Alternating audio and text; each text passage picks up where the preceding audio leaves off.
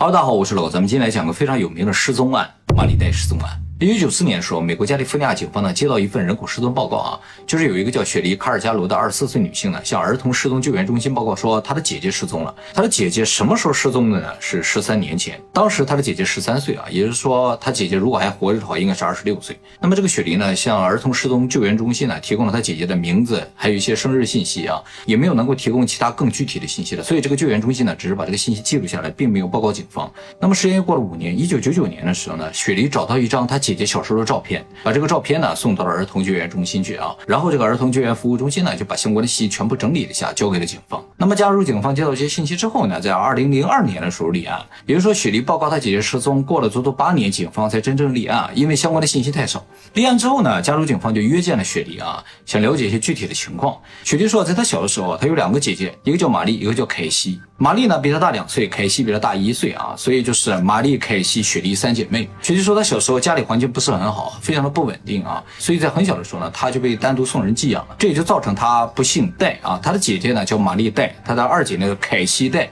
他呢不姓戴，叫雪莉卡尔加罗啊。他跟这个寄养家庭一个姓。那么虽然他被送人了，但是他非常喜欢这两个姐姐，所以偶尔呢也会到原先的家里面去找他两个姐姐玩。但是他清楚的记得，在一九八一年，就是他十一岁的时候，有一次呢回到原先的家去找他两个姐姐玩的时候呢，就只看到了他的二姐凯西啊。他问凯西玛丽哪去了？凯西呢捂住了他的嘴，说：“千万不要大声说啊，说爸爸妈妈呢不允许提到玛丽啊。”他说：“这个爸爸妈妈啊，这个妈妈是他真的亲生母亲，而爸爸呢是继父啊。他们生父呢在他们小的时候呢就已经去世了啊。他们这个继父啊叫威廉，原先呢是一名军人。结婚的时候对这三姐妹还好，但是呢，时间不长之后呢，就对这三姐妹经常使用暴力啊，就是。”毕竟不是他自己生的孩子啊，他后来和他老婆呢又生了两个孩子，也就是说，雪瑞啊总共有五个姐妹啊，但其实真正亲姐妹只有玛丽和黛西是她两个亲姐姐，剩下两个小孩呢是她的继父和她的妈妈生的啊。这个继父呢有了自己的孩子之后呢，就对他妈妈原先带的这三个女儿啊就不太好了啊，经常使用暴力打骂他们啊，特别是对大姐，因为大姐比较反抗的一个人。也正是因为他继父呢对这三姐妹一直都不好，所以这个最小的雪莉呢在很小的时候就已经被送人了啊，而他两个姐姐呢命就没有那么好了啊，就。一直生活在这个原生的家庭里面，有时候会逃跑，逃跑之后呢，遇到警察就会被送回到原先的家里啊，接着被打，接着逃跑，这样一种循环啊。那么发现玛丽不见之后，这个雪梨啊就稍微有点紧张啊。他这个二姐凯西啊，为了消除他的紧张，就说这样吧，我们到院子里去玩吧。他俩就在外边一直玩球，但是玩着玩着，这个球一下滚到了后院去啊。这个雪梨呢就要去捡，这时候呢，凯西又把他抓住了，说啊，不要去后院啊。说爸爸妈妈说了，后院永远不可以去了啊！究竟发生了什么，他也不敢说啊，就把这个雪梨带进屋里了。这个雪梨呢，其实是一个蛮聪明的小女孩，所以就渐渐能感觉到一丝恐惧了啊。她也知道这个玛丽也经常被父母打骂的，所以她很担心有些不好的事情发生了。进屋之后呢，她就在厅里边看电视啊，正好演破案片，就说加州这个地方就正好在他们住的那个地方啊。啊，这个电视剧的背景就在加州啊。说当时呢，在山林里发现了一名女性的尸体啊。看到这个。说他妈突然笑了一下，这个雪莉非常清晰的记得，他妈妈说啊，这个电视剧现在就真的非常扯啊，呃，如果真的想藏一具尸体，怎么可能那么轻易被发现呢？说了这么句话，呃，再结合凯西之前跟他说，说玛丽又不见了，爸爸妈妈不让提她在哪儿，然后又不让上后院去，然后父母也经常打骂这个玛丽啊，所以这雪莉就渐渐感觉到有点恐惧了啊，他就脑子里构想出了一个非常恐怖的画面啊，就是可能他的父母把这个玛丽杀死啊啊，怎么处理掉，自己想象了这么个情况。但是呢，十一岁的他也不敢说什么，所以呢，就悄不声的就回家了啊。从此之后，他就再没有见过玛丽，也没有怎么见过他的二姐凯西了。他的母亲和他的继父还有凯西，很快也就搬到其他地方去了啊。所以又过了十三年，他都到二十四岁的时候，长成一个大姑娘了之后呢，他才真正有勇气啊，向这个儿童失踪中心去举报说我的姐姐失踪了啊。他自己心里一直是惦记他的这个姐姐的，只是他不敢提起这个事情，他很担心有已经有可怕的事情发生了，他也希望他姐姐是活着。所以首先是报了人口失踪啊。那么这个儿童失踪举报中心啊，收到了这个信息之后，首先是查了一下啊，从来没有人报告过说有一个叫玛丽的小女孩失踪的啊，就是和她这个生日信息还有一些相关信息符合的没有。而且呢，这个加州人口档案中也没有存在这么一个年龄大概符合的人。不仅在加州没有，其实服务中心联网的各个地方也都是没有的啊，没有保险信息，没有信用卡信息，没有驾照，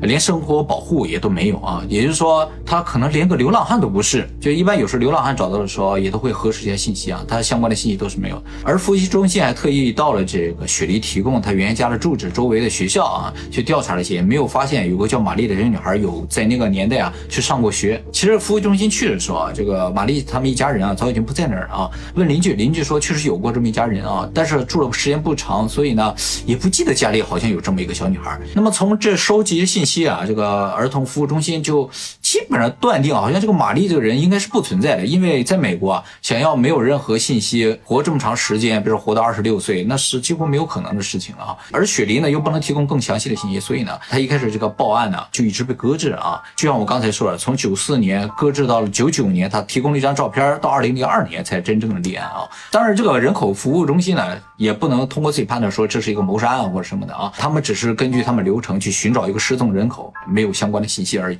那么警方在在二零零二年通过这张照片和一些相关信息正式介入这个事情之后呢，首先呢就找到了雪梨的二姐凯西啊。他们找到凯西之后呢，凯西说他们确实有个姐姐叫玛丽啊，这就对上了。但是凯西说啊，他也不知道这个玛丽在哪里，因为他最后一次见到玛丽的时间呢和这个雪梨也相差无几，就是雪梨到他家玩前两天而已啊。他记得一九八一年的那天呢，他的母亲和他的继父，还有他母亲和继父之间生的两个孩子，就是他的弟弟和妹妹啊，四个人全家呢出去看电影了，留留下了玛丽和凯西两个人在家看门。呃，就是果然不是自己亲生的啊，对待这两个姐妹呢就没有那么好。那么等他们四个人看完电影回来之后呢，继父突然发现啊家里的狗出现了一些抽搐和中毒的症状啊，继父呢就认为这一定是玛丽呢想要毒死他的狗，于是呢就把玛丽拖出去在院子里面打啊。这个殴打的过程呢是相当恐怖的，因为他的继父呢是一名军人啊，身强力壮的，而玛丽呢只是个十三岁的小女孩啊。据凯西描述，当时打得非常的严重，他吓得也不敢出去看啊。当天晚上，凯凯瑞最后一次见到玛丽呢，是看到她躺在院子里，嘴里还流出了血，但是玛丽有没有死，他不知道。这就是他对于玛丽最后的记忆了。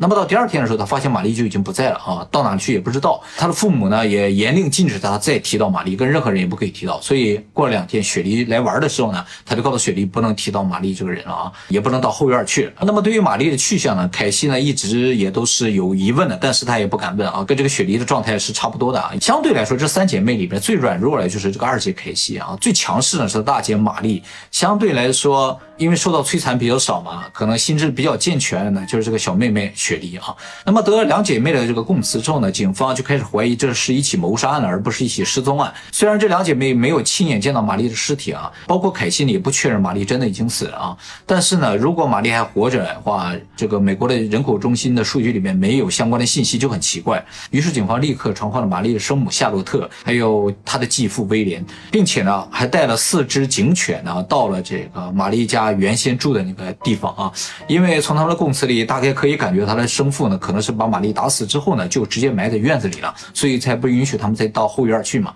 那么带去的这四只警犬呢，也不是一般的警犬啊，是专门的叫做尸体嗅探犬。这种犬呢，是专门用来训练寻找人类尸体的一种警犬啊，只对人类的尸体有反应，对活人受伤的人都没有反应，对其他动物的尸体也没有反应。这就和我们平常见到的警犬不一样，是吧？我们平常见到的警犬呢，也经常用来嗅探的啊。但是它们属于这种特定嗅探犬，就是对特定目标会有反应。你把一个人的身上的一些物品呢，给它闻一下之后，它就只找这个气味，就能找到这个人。而尸体嗅探犬呢，不是这样的，它是对所有的尸体，不需要固定某一个人，只要有尸体，它就会有反应。更像是救援犬，就是一些灾难救援犬的话，你不是去救援固定的人嘛？发生大地震之后，这个瓦砾下面可能有人，只要有活着的人，它就能嗅探。到可以啊，灾难嗅探犬和尸体嗅探犬呢正好相反，呃，这个灾难嗅探犬呢只找活人啊，这个尸体嗅探犬只找死人。这个基本原理就是人活着的时候和死去的时候，身体散发的气味是完全不一样的。人死的时候会散发一种非常独特的尸臭啊，一般的嗅探犬对这种尸臭就是没有反应的，因为没有专门训练过。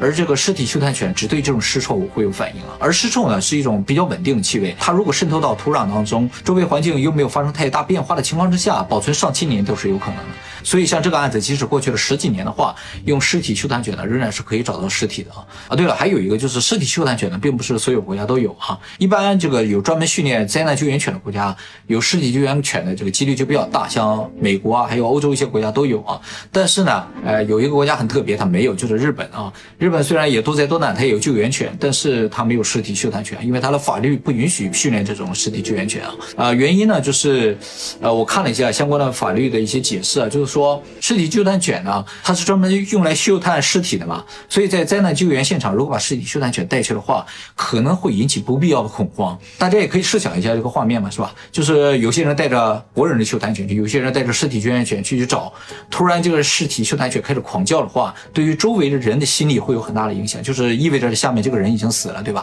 所以日本觉得尸体嗅探犬反倒是一种有碍于。救援的一种犬，所以它的法律呢是不允许训练这种犬的啊。好，那么关于警犬，我们就先说到这儿啊。那么这四只尸体嗅探犬被带到玛丽原先的家之后呢，很快呢，这四只狗都在后院同一个地方开始叫啊，就意味着它们确实在这个地方发现了尸臭。于是警方呢立刻在这后院的地方呢开始挖掘，结果呢挖了很久，只挖到了一只鞋啊，这是一只网球鞋。凯西和雪瑞也证实说，他们的大姐玛丽呢小的时候经常穿这种鞋的，但这只鞋是。不是他姐姐的鞋已经不知道了啊？毕竟在地底下已经十几年了。那么虽然没有挖到尸体，但是警方基本上断定这个可能是曾经的作案现场啊，所以就加紧对玛丽的生母和她的继父呢进行审讯啊。玛丽的生母说，十三年前呢，威廉确实打过玛丽啊，而且打得很重啊。当时这个她的生母也是有些害怕的啊，她觉这个威廉啊是不可控的一个人啊，有恶魔附着在他身上，他就直接这么说的啊，说在他的眼睛里看到了恶魔。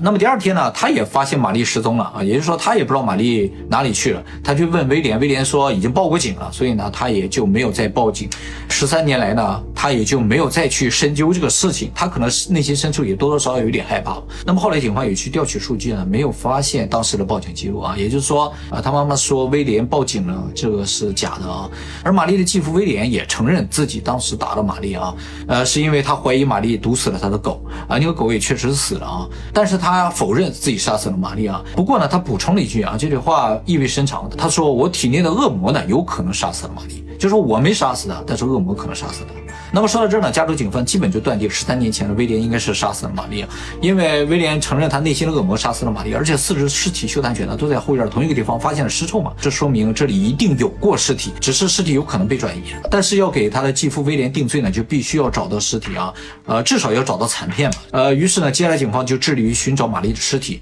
结果找着找着，三周之后，也就是二零零三年十一月份的时候呢，加州警方呢突然接到了凤凰城警方的一通电话啊，凤凰城警方说他们的系统中显示，加州警方呢正在寻找一个叫做玛丽黛的女性啊，他们今天呢正好在公路上拦停了一辆使用假牌照的汽车啊，结果在这个车上呢发现了一名三十五岁的啊，至少身份证上显示三十五岁的，姓名叫玛丽黛的女性，基本信息呢和他们想要找的人是完全一致的啊。听到这个消息之后呢，加州警方就立刻赶到了凤凰城，见到了这个玛丽黛啊，就是这一位啊，感觉啊和小时候这个照片是有一点像的，是吧？那么警察查看了他的身份证，发现他的身份证呢是三周前刚刚发行了一个新身份证，就是说他以前啊是一个黑户啊，没有身份证的人。然后呢，在三周前突然办理了身份证，说自己呢叫玛丽黛，生日是哪天哪天啊？呃，人口管理局就给他这么登记的。关键是三周前是个什么日子呢？就是警方正好传唤玛丽黛父母的日子。所以加州警方自然就产生一个怀疑，就说这个玛丽黛有可能是假的啊，就是他的父母可能担心有警察要调查他们，于是找了一个流浪女性来顶替他们的女儿啊，说你看她还活着。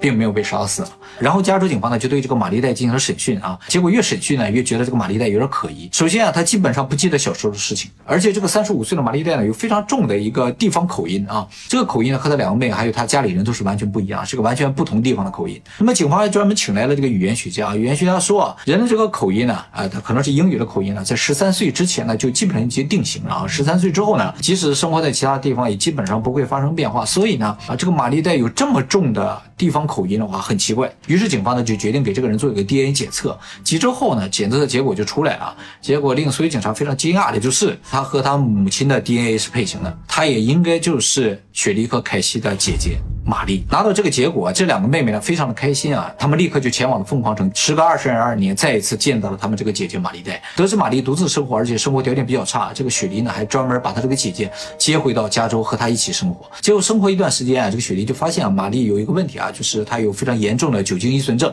从早喝到晚啊，人就一直处于这种半醉半醒的状态，不喝酒呢就会非常的不安。后来有一天呢，二姐凯西呢也到雪梨家里去看望大姐玛丽啊，无意间提到了一个事情，就是她问玛丽，我们的莫霍克怎么办？莫霍克呢是小时候凯西和玛丽的一个暗号。雪梨是不知道的啊，其实是这样的，就是这三姐妹的生父啊，在她们小的时候就死了嘛，死的时候呢，留了一笔遗产，这个遗产呢，在遗嘱中说是要留给这三姐妹，但是要到她们十八岁的时候呢，才能够领取的。呃，其实她最后这个妹妹啊，呃，在她父亲死的时候还没有出生。只是他妈妈处于怀孕的状态啊，那么这笔钱的存在呢，只有玛丽的父母还有玛丽和凯西知道啊，雪梨是不知道的。在小的时候啊，这个由于玛丽和凯西经常被打骂嘛，所以他俩就决定在长大之后，就到十八岁可以取这笔钱的时候，两个人把这笔钱取出来呢，独自到外面去生活，就永远离开这个像地狱一样的家。他们就把他们父亲这个遗产呢，称作叫莫霍克。莫霍克呢是美国的一个河流的名称啊，原先那个地方呢住着莫霍克人，是美国的原住民。这个莫霍克呢和美美国的独立战争是有非常大的关系的啊，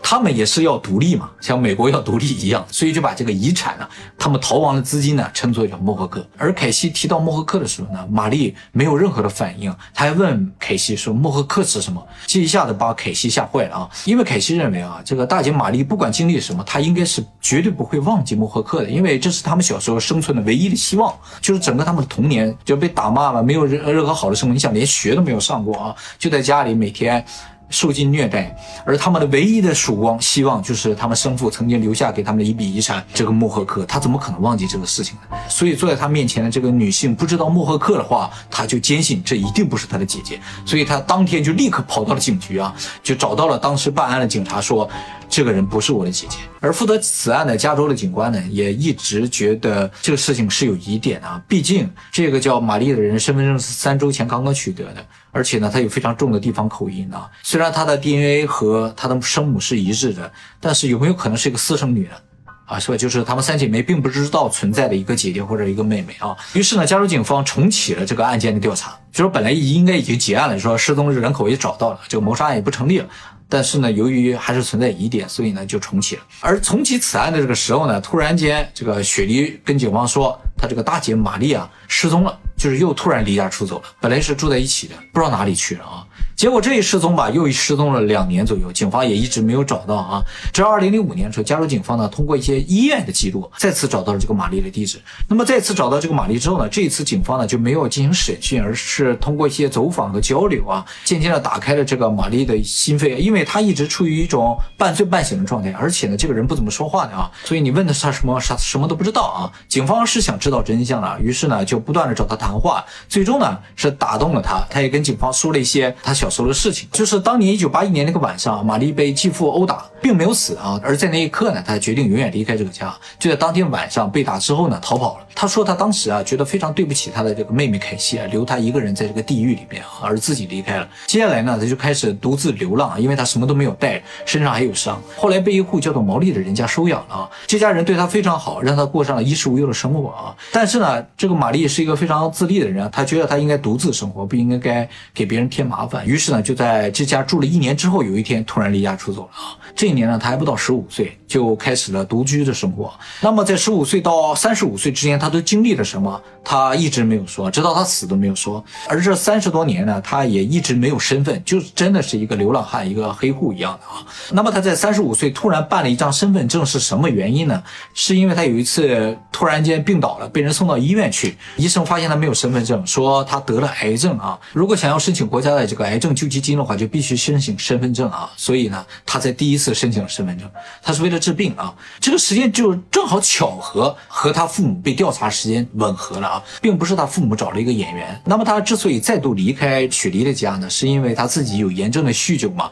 而且呢，他觉得自己可能命不久矣了，他也不想成为这两个妹妹的负担，于是呢，就决定离开，自己安静的死去啊。他说他一直是有负罪感的，因为他当时呢是留下凯西一个人跑掉的嘛，他认为为他是抛弃了凯西，把他一个人留在了地狱里，所以呢一直是有负罪感。后来警方还找到了当年收养玛丽的这个毛利一家人啊，这毛利。一家人记得这个小女孩，而且还拿出了一张和玛丽的合影。后来警方推断，这个之所以玛丽会对小时候记忆呢比较模糊，或者有些记忆完全没有，